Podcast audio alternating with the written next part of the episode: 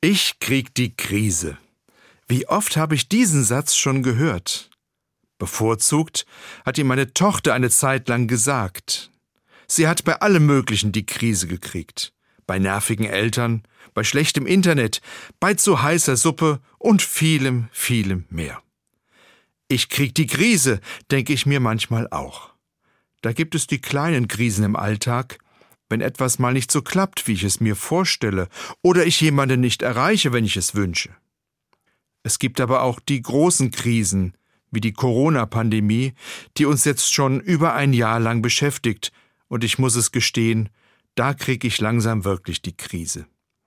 Wie gerne würde ich wieder Menschen umarmen, laut und ungezwungen Lieder singen, und dieses Desinfektionsmittel kann ich schon lange nicht mehr riechen. Was kann bei solchen Krisenzeiten helfen? Eine Antwort finde ich bei Vico von Bülow, besser bekannt als Loriot. Sein Todestag jährt sich im August diesen Jahres 2021 schon zum zehnten Mal. Er hatte einmal gesagt, in Krisenzeiten suchen Intelligente nach Lösungen. Idioten suchen nach Schuldigen. Dieser Satz ist mir sehr nah.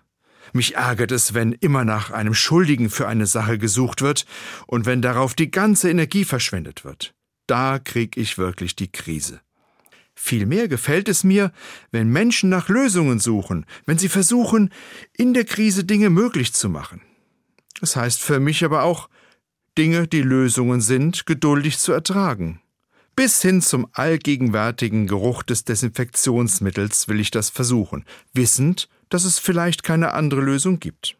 Das macht mir Mut und das gibt mir Hoffnung und vielleicht sagen wir viel zu oft, ich krieg die Krise und viel zu selten, ich krieg die Hoffnung.